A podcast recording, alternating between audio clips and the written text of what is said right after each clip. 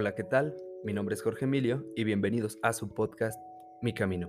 El día de hoy tenemos una invitada muy especial, pero antes un fuerte aplauso. Hola, mi nombre es Daniela Lomelí y actualmente soy médico pasante de servicio social. Estoy en la casa del adolescente. Muy bien, mucho gusto Dani, gracias por estar aquí. El día de hoy nos va a platicar su última aventura, una travesía que tuvo al sur de México. Así que cuéntanos un poquito de, cómo fue esto. Bueno, era un viaje que mi familia quería hacer como desde hace ya buen rato.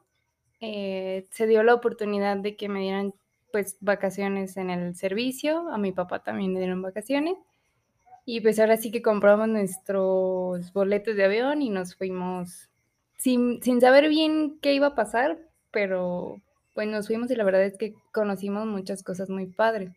La que se encargó sobre todo de la organización fue de mi hermana, ella fue la que estuvo viendo qué lugares íbamos a visitar, dónde nos íbamos a hospedar, más o menos buscó restaurantes, sitios turísticos.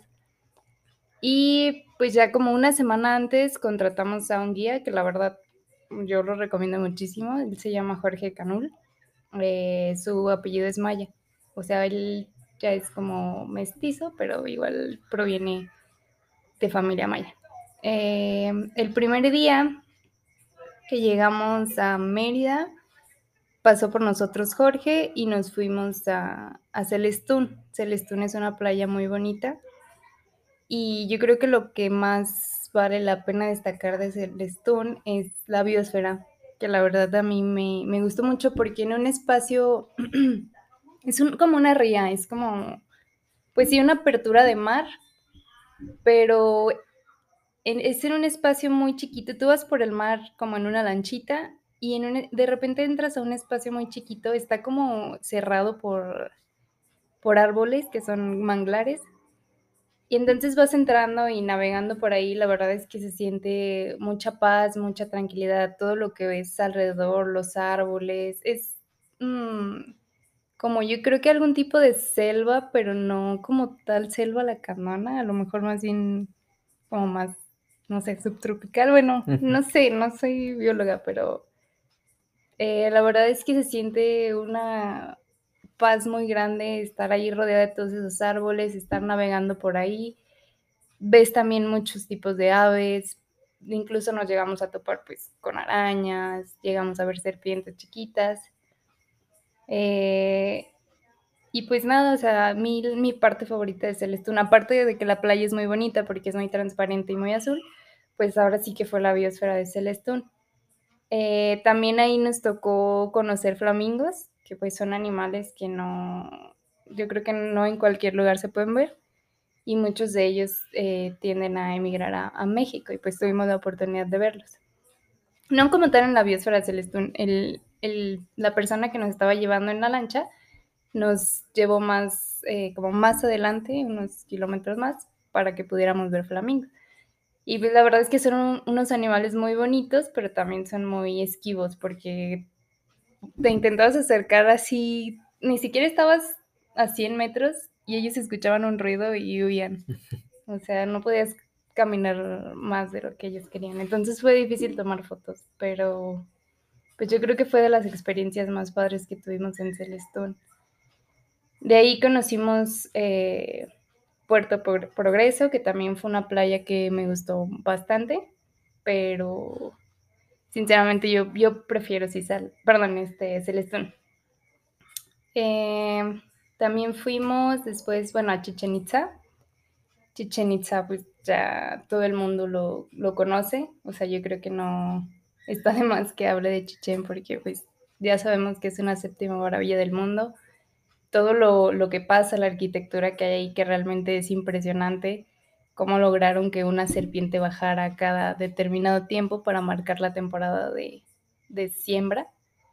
Entonces, pues la verdad es que ahí también es un lugar mágico y más como el hecho de imaginarte, pues que tus antepasados estuvieron ahí, ¿no? Como que si, si piensas que tú estás pisando una tierra en donde estuvieron tus antepasados, como que si dices, wow, o sea, cómo lograron eh, construir esto o hacer esto. Y más siendo tan chiquitos, porque los mayas pues eran eh, personas muy chiquitas, o sea que en promedio medían como unos 50. O yo. Eh, una, una pregunta, porque he visto Nat Geo y así. Eh, en este, en la biosfera que nos platicas de, de Celestún, ¿cómo era el color de los animales? Porque sé que en cada lugar como que los animales se adaptan a, a, a su zona, ¿no? O sea, si es como árida, son como cafecitos, así como para que no se vean. Si es como muy, muy verde en el pasto, los animales se vuelven como de ese color. ¿Cómo eran los colores aquí? Sí, también se camuflajeaban mucho. O sea, de hecho, como tal, pues lo que más se notaban eran las aves, ¿no? Que es así, las ves volando o incluso en el, en el, pues sí, en la ría. Eh, pero, por ejemplo, la serpiente que vimos estaba arriba de como un tronquito y fue muy difícil verla. Estaba muy bonita, mi padre, y, pero estaba chiquita y muy, muy larga. O sea, yo creo que fácil medía como un metro, pero sí eran del color de los, de los árboles, o sea, sí se camufla- camuflajeaba. No ve así como de colores exóticos, como No nos tocó ver de colores exóticos. Te digo, nada más las aves que pues eran blancas y que se constra- contrastaban mucho con el Y los ambiente. flamingos. Los flamingos, pero los flamingos fue más adelante. No, sí, esos son otra cosa. De hecho, los flamingos cuando nacen son blancos, ya conforme van alimentándose. ah, no, no me acuerdo del nombre como del pececito del que se alimentan, pero de ahí van agarrando su color. Eso no me. Eh, Yo tampoco, hasta que dejé venir. ya, ya ven, vayan. Eh, en esta parte de la naturaleza, cuando mencionas que iban llegando en la lancha, que sientes como toda esta paz, es como cuando desarrollas esta conexión con la naturaleza, ¿no? Eh, se siente cuando vas, no sé, a un terreno que despiertas, o sea, que te quedas a dormir ahí y ves el, el, el amanecer así totalmente sin edificios, sin carros, sin nada. Y es como que respiras aire puro, sientes la brisita de la mañana, el cantar de los pájaros. O sea, esa paz como de conectarte con la naturaleza porque estamos acostumbrados al, al ruido, a, a la contaminación, a, a las cosas como cochinas que tiene la ciudad. Sí. Y, y llegar con, con estos lugares es como, wow, o sea, quiero regresar, quiero volver, porque esta paz interna de conectarme con, con el mundo no se obtiene como en cualquier lugar, ¿no? sí. Y síguenos platicando, ¿qué- ¿qué más conociste en, en este viaje? Este, conocí, bueno, también conocí Uxmal. Uxmal, la verdad, a mí me encantó. Es una zona arqueológica y yo siento que no tiene nada que pedirle a Chichen, yo, muy subjetivamente. Este, pero, o sea, realmente está, está muy bonita. Es diferente. También tiene una pirámide, como en Chichen, pero es un poquito más diferente. De hecho, tiene las puntas redondeadas. En Chichen, pues sí, es, sí tiene las puntas bien marcadas.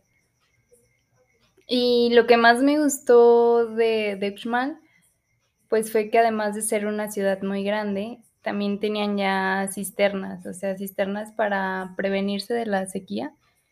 Hicieron como excavaciones en la tierra y pues sí, de alguna forma ahí juntaban sus, su, el agua de la lluvia que caía para cuando vinieran los meses de sequía, pues ellos pudieran proveerse de agua. Que al final sí se les, bueno, por lo que nos comentó nuestro guía, al final sí se les terminaba el agua y tenían que como que migrar a otras ciudades, pero después volvió a la temporada de lluvia, otra vez llenaban sus cisternas con agua y ellos regresaban a su ciudad.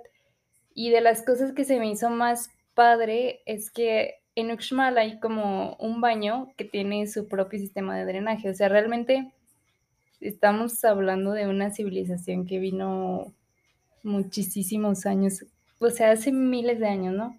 Entonces, no sé, como que te sorprende que ya hayan tenido la capacidad de ser, de tener esa visión, ¿no? Porque pues sabemos que, por ejemplo, en España la peste negra se provocó mucho por, pues sí, por la falta de higiene de sus aguas, de drenaje. Y acá como que ya hubieran tenido esa visión, no sé, como que se me hace que fue una civilización muy avanzada para su época. Sí, lo que muchas veces dicen el argumento para defender la invasión española es como, pero es que te trajeron el progreso, ¿no? Te trajeron la tecnología y te das cuenta que las culturas que ya existían antes estaban hasta más avanzadas con estas cuestiones del drenaje, que ya tenían sus cisternas para guardar agua, o sea, ya estaban precavidas, o sea, formaban pirámides para que bajara una serpiente que les decía, eh, ya pueden empezar a sembrar, eh, es, es, momento. Y, o sea, es como, y tal vez no estábamos... cada determinado tiempo, o sea, siempre era como bien exacto. En, en su mero momento bajaba la serpiente y era como, pues no es que no estuviéramos avanzados, simplemente éramos, yo digo que hasta un poquito mejor. eh, después de, de, estas cisternas, de, de, esta, de esta ciudad, ¿visitaste otro lugar o...? Sí, visitamos más lugares. Bueno, solo también algo que me como faltó mencionar de Uxmal es que tienen un centro ceremonial muy bonito y tienen muchísimas representaciones. Y ellos eh, representan muchísimo, como en su arquitectura, a Chak. Chak es el dios de la lluvia. Y pues es por lo mismo, ¿no? Que ellos como que eh, pedían mucha agua porque les hacía falta en los meses de sequía. Entonces es como Tlaloc de los mexicas, pero acá era Chak, Chak de los mayas. De los mayas. ¿Y cuál, no sé, te enteraste cuáles eran los rituales para llamarle a Chak o no me enteré cuáles eran los rituales para llamarle Chak, pero eh, sí tuvimos la oportunidad de convivir con un chamán en una ocasión y nos enseñó cómo rezarle a los alushas. Los alushas se supone que son como unos niños o unos duendecillos que están en los bosques, en las cuevas y siempre van en pareja. Y se supone que ellos te guían en tu camino. Entonces tú cada 15 días nos contaba el chamán que les tienes que orar pues para que te vayan diciendo, no sé si es momento de siembra, si es momento, por ejemplo, si hay un peligro y tú les oras cada 15 días y ellos están contentos contigo, supuestamente te chiflan o te avientan piedritas para que, por ejemplo, tú no vayas a cortar una rama o, o si tienes cerca una serpiente, supuestamente ellos te alejan. O sea, sería como en la cuestión católica un angelito de la guarda, ¿no? Ajá. O sea, se relacionan ahí. Sí, ¿no? Porque se supone que si no los tienes contentos, de hecho les tienes que ofrecer bebidas cada 15 días, si no los tienes contentos, te empiezan a hacer travesuras, pero son travesuras que incluso pueden costarte la vida, o sea... ¿cómo? Sí, bueno, eso nos platicaban a nosotros, o incluso cosas de que te escondían, no sé, algún objeto, o te empezaban a tirar piedritas en la cabeza, o cosas así. O sea, si eran como maldosones y si no los tenías contentos. Si no los tenías contentos. Y se supone que ellos no hablan, o sea, se supone que solamente tú les tienes como que ofrendar el, la bebida y ya ellos deciden si la toman o no, pero no, no hablan. Y el chamán que, con el que estuvimos nos dijo que él lo había visto a los 20 años. Bueno, que él lo había visto a los, a los 20 años. Que nunca más los había vuelto a ver, pero que si les preguntaba que si querían bebida, ellos, o sea, no, no decían nada. ¿Y qué era la bebida, no? era potsol, por lo regular potsol, y no sé bien cómo se pronuncia, pero es como la bebida que es a base de maíz, que pues sí es muy famosa en el sur de México. El potsol. Potsol. ¿Y qué más viste con, con el chamán o solo fue...? Pues fue la oración, que la oración eh, era Hace cuenta que tenía que poner seis pocillos, ellos le llamaban jicaritas. Jicaritas. entonces los acomodaba, o sea, tenía sus aluches que eran como figuritas, pues sí, como los, las figuritas que ves que venden fuera de las pirámides o cosas así. Tenían a sus dioses, tenían a sus aluches y acomodaban la mesa de tal forma que tenían que quedar dos jicaritas al centro y una jicarita a las orillas, en cada orilla, pues. Entonces eran seis, obviamente con su bebida. Les hacía una oración y se tenía que retirar unos 20, 30 minutos para que los aluches pudieran llegar a beber pues la bebida que le habían ofrecido. Ya después de esos 30 minutos para poder como retirar la bebida ellos no se la podían tomar porque si no supuestamente te va mal. Entonces para poder retirarla tiene que hacer una oración y se supone que cada una de las jicaritas, como los aluches van en pares, también las tienen que agarrar en pares. Entonces tiene que tirar una a cada uno de los cuatro puntos cardinales. Es una al norte, una al sur. Todo lo dice en maya, la verdad no me acuerdo cómo, qué era lo que repetía mucho. Pero sí dice una jicarita al norte, una jicarita al sur, una al oriente, una al poniente. Luego tira una jicarita a la madre tierra, porque así lo dijo él. Y otra para el dios del viento. Después de eso ya se tira al suelo, se levanta con un puño de, hierba, lo tiene que agarrar, pasarlo cuatro veces por su pecho eh, y ya después, me parece que después de eso ya les tiene que pedir como lo que quieren, ¿no? Así como guíame o ayúdame en el sembradío, en el sembradío, en la siembra de este, de este mes, de este año. O guíame por el camino. Entonces ya después de eso, pues ya se supone que los aluches te van guiando. Y te digo, los guiaban por chiflidos o cosas así. Y si no estaban contentos, con piedritas. ¿Y el, este chamán, cómo era su vestimenta? ¿Cómo lucía su aspecto? Era un señor, eh, pues ya mayor. Tenía 76 años, pero sí era un campesino. O sea, sí se veía que había trabajado mucho con sus manos. Eh, de hecho, también nos enseñó cómo, cómo hacían las fibras de Nequén, pero ahora al ratito te platico. Pero sí, se veía como un, un, señor campesino, se veía ya bastante mayor.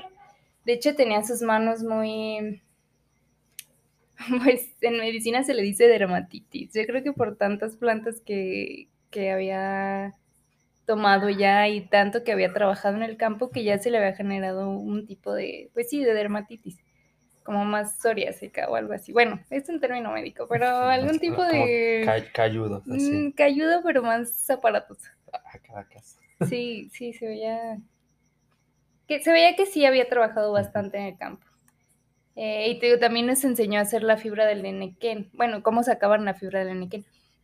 Se supone que el enequén, bueno, el enequén es como algún tipo de planta de maguey, parecidona, pero haz de cuenta que de ahí sacan fibras, pero son fibras muy resistentes. Entonces los mayas usaban eso, esas fibras para hacer hamacas, para hacer eh, como techitos de sus, de sus chozas. Incluso se usaron para, ya cuando llegaron, eh, bueno, con, con, colonizaron a, a, lo, a, los mexicas, a los aztecas, se empezó a usar el enequén para amarrar este, como las embarcaciones o las lanchas, porque es una fibra bastante fuerte. Y el chamán nos enseñó cómo, cómo lo hacían. Agarraban como la, la, planta del maguey y la ponían sobre, no sé, era como un tipo de mesita, pero muy delgadita, que estaba inclinada. La atoraban con un palito y con otro palo como medio filoso le empezaban a, a, raspar, a raspar, a raspar, hasta que empezaban a salir todas las fibras. Y así por los cuatro lados de la planta, hasta que se hacían las fibras. Después lo amarraba. Se me hizo curioso porque lo amarraba en, en el dedo gordo de su pie. Y empezaba a trenzarlo. Y nos decían, miren, es muy fácil. Solo es así, pero... así, bien rápido. sí, pero no, lo, lo intentamos hacer y no, no, era difícil. El, con técnica de por no, está bien fácil practicando, tejiendo. Como sí, si pero sí queda una cuerda muy bonita. O sea, sí parece una cuerdita así como para amarrar cualquier cosa. Ya súper resistente, ¿no? Me imagino con, sí. con este material.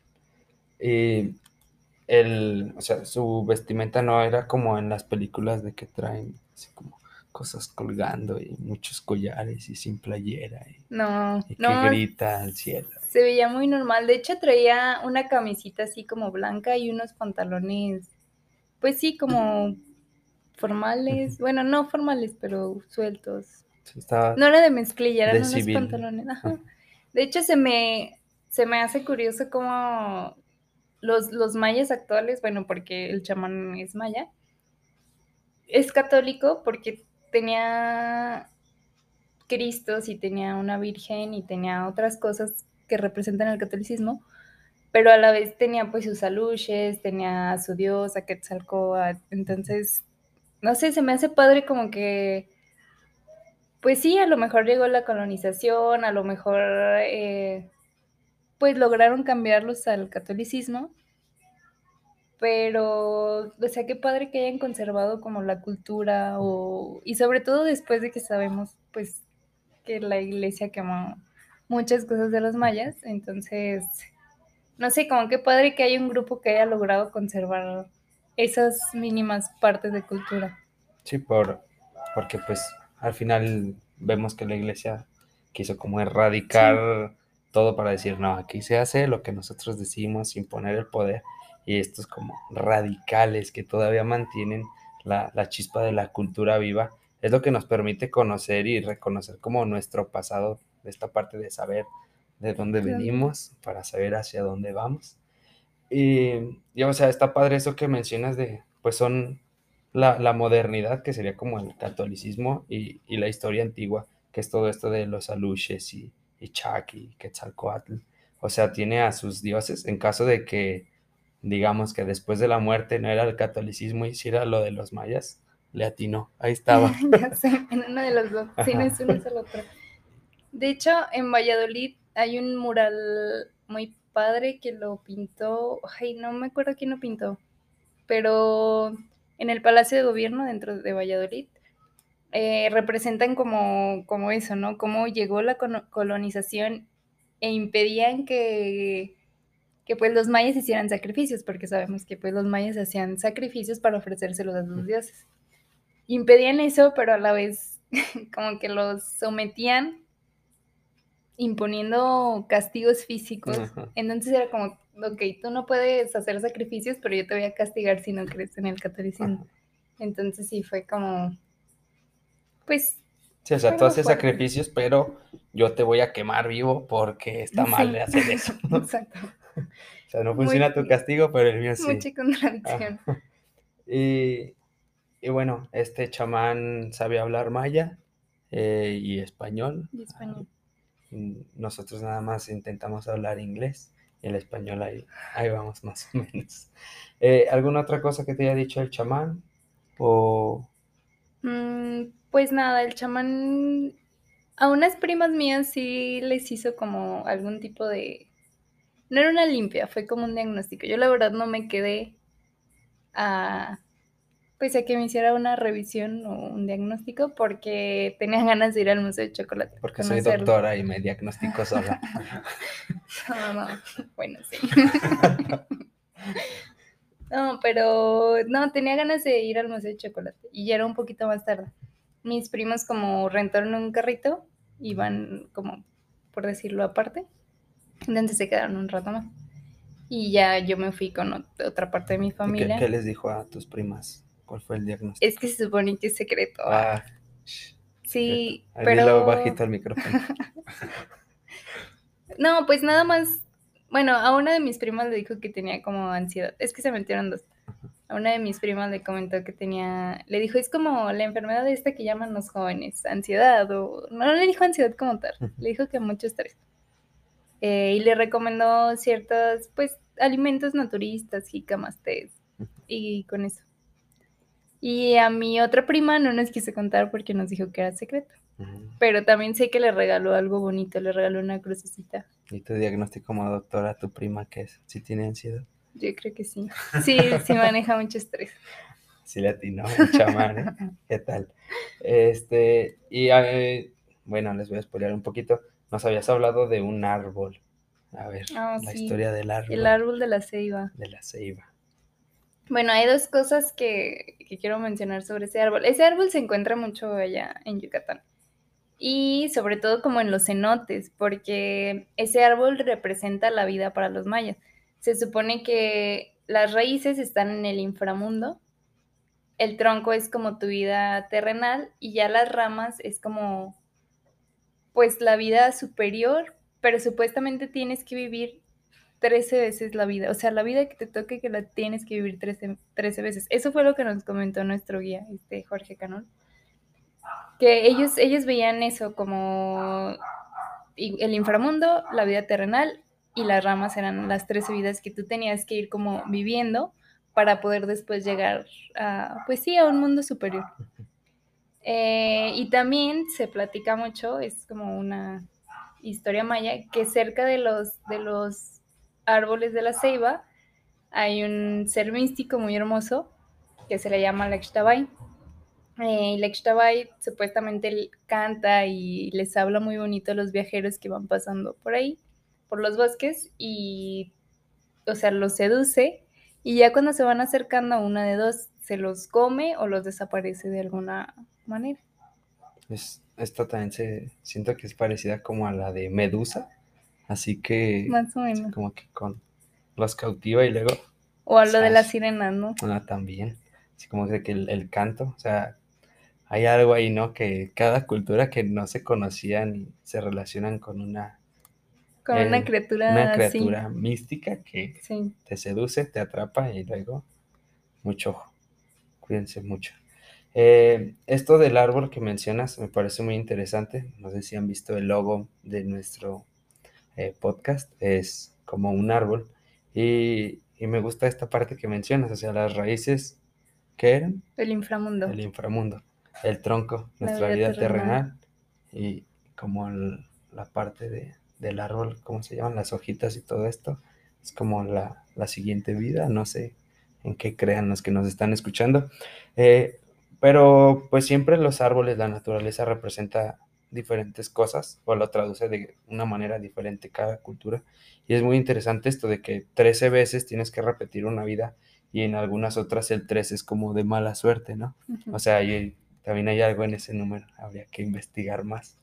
Este, y pues nada, eh, lo de los árboles, muy interesante. Ya lo relacioné con mi logo, que yo no lo hice, eh, pero de ahí surgió una idea. ya lo traigo, lo, lo traigo aquí.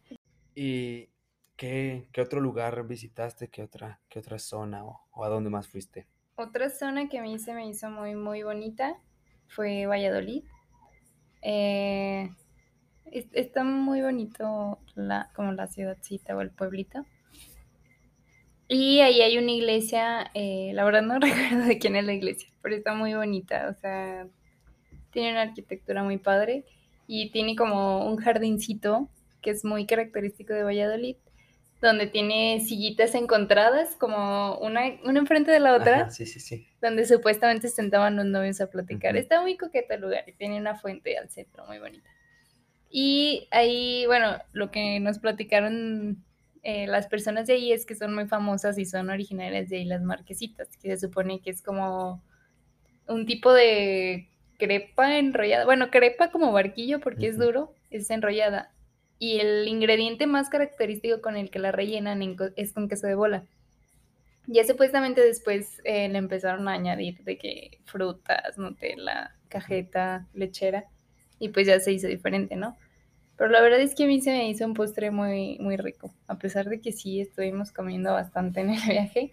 Siempre, o bueno, por lo menos los días que, que fuimos a Valladolid no nos perdimos de nuestra marquesita. Y otra cosa que me gustó de ahí fue el convento de San Bernardino.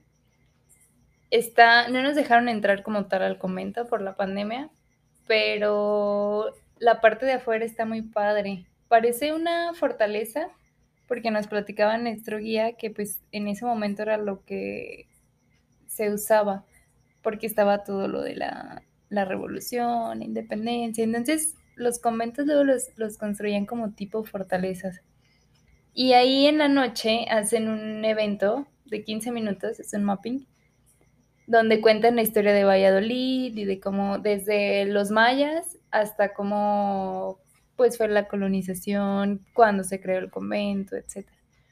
De hecho, se me hizo chistoso que ya estaba, mm, fui yo con mi familia a verlo y ya estaba terminando el evento y en eso llegaron unas gringas, unas chavas americanas.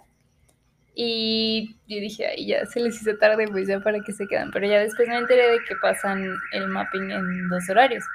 Uno a las 9, otro a las 9 y media, 9.15 y el primero es en español y el segundo es en inglés. Ajá, y tú ahí estás. Sí, que- yo dije, ya llegaron muy Ya se tarde. les hizo tarde. ¿Y te sabes la historia de las banquitas? Porque están así encontradas. Solo sé que, bueno, lo que nos platicaron es que se sentaban los novios, era para que los novios se sentaran ahí a platicar, pero no supe más, ni indagué más, ni pregunté más. Es que eh, yo me sabía una en la que, o sea, un señor tenía su hija que empezó a noviar con un muchacho.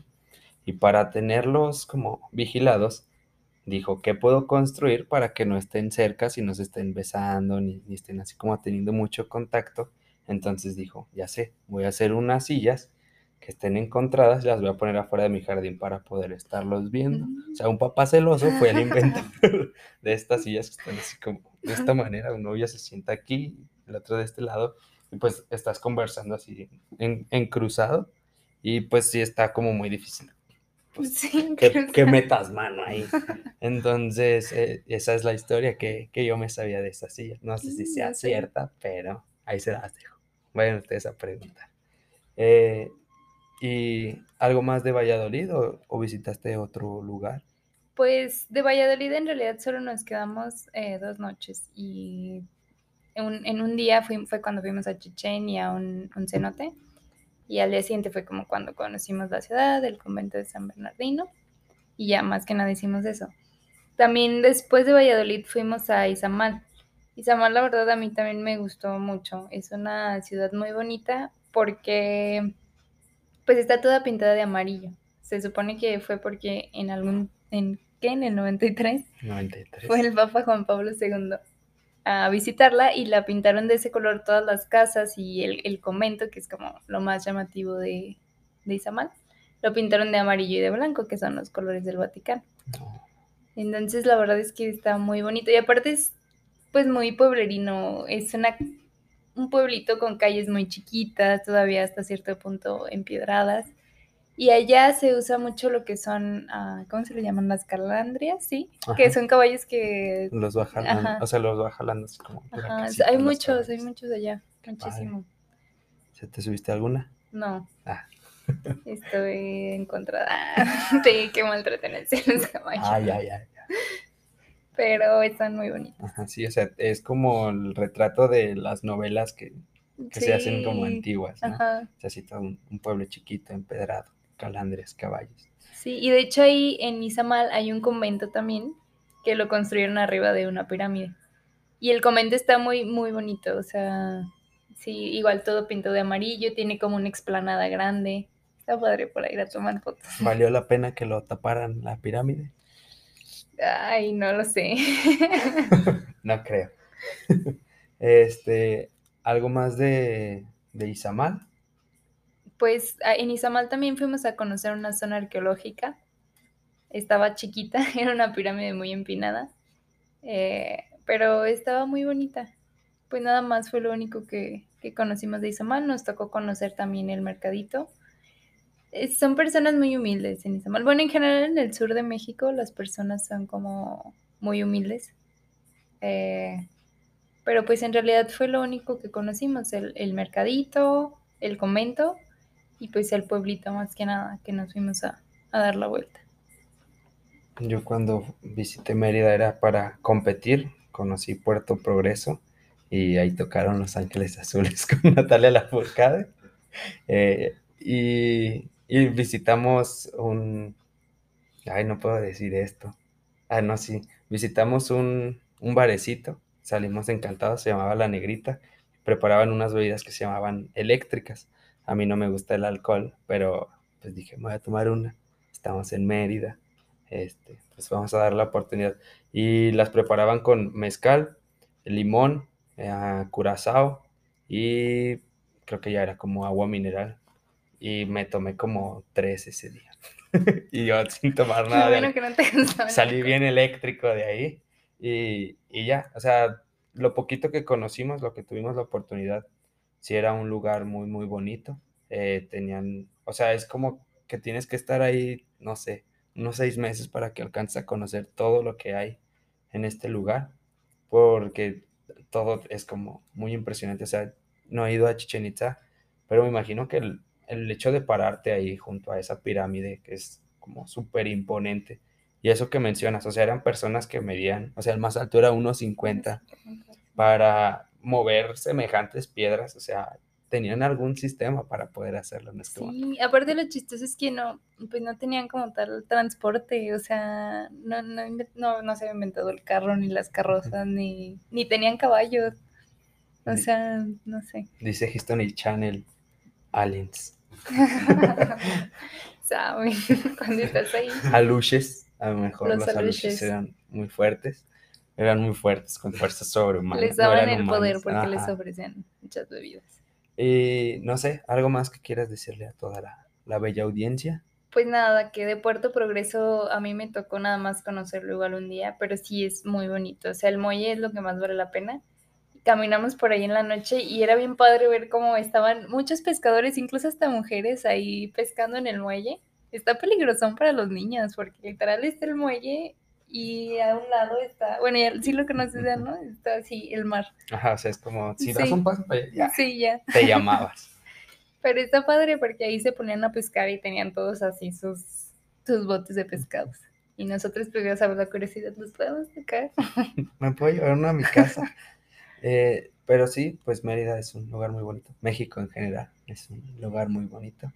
Este, algo más que quieras mencionar, decir, alguna bomba que tengas ahí guardada para todas Se me fue, no pregunté bombas, pero tú te sabes, ¿no? No. Sí. Investigamos una, investigamos unas ahorita. La vez que fui, me, me platicaron una, pero no recuerdo. Nada más recuerdo el principio y decía más o menos así. Del suelo cayó un pañuelo y ya es todo lo que me aprendí de la bomba. Pero aquí investigamos unas, así que con el permiso de todos ustedes la procederemos a decir cada quien una. ¿Ok? Va primero. ¿En acento maya? Eh, Digo, en acento... Ay, no, no sé hacer acento maya. Es que a mí no me sale. Eh, ¿Quién dice primero una y quién dice primero? Bueno, ¿quién empieza? Ya. ¿Tú? ¿Cuál quieres decir? Este... Esa, esa, esa. Esa. Cuando vayas a Tulum, nunca nades boca abajo, porque hay un tiburón que te puede comer lo de abajo. ¡Bomba! Ay, esta la mencionaban mucho aquí en Aguascalientes, un grupo de danza. el- no los voy a decir, nada, sí. Este, el Jobafa, tenían una parte donde bailaban el maya y decían este. Entonces, ahí les va. Qué bonito reloj tienes, ha de ser de marca. Va otra vez. Qué bonito reloj tienes, ha de ser de marca cara. Por eso dicen tus amigas que a ti nunca se te para. ¡Bomba! Bueno, eh, Dani, muchas gracias por estar aquí. ¿Algún último mensaje para toda la audiencia? ¿Algún saludo? Tus Pues- redes sociales para que te No, no, pues nada, que Mérida es un lugar muy bonito, que vale mucho la pena visitarlo.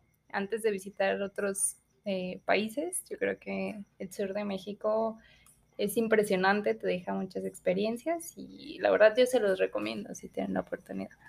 Si tienen la oportunidad, vayan, viajen, visiten, eh, conéctense con la naturaleza. No hay, no hay nada como, como esa paz.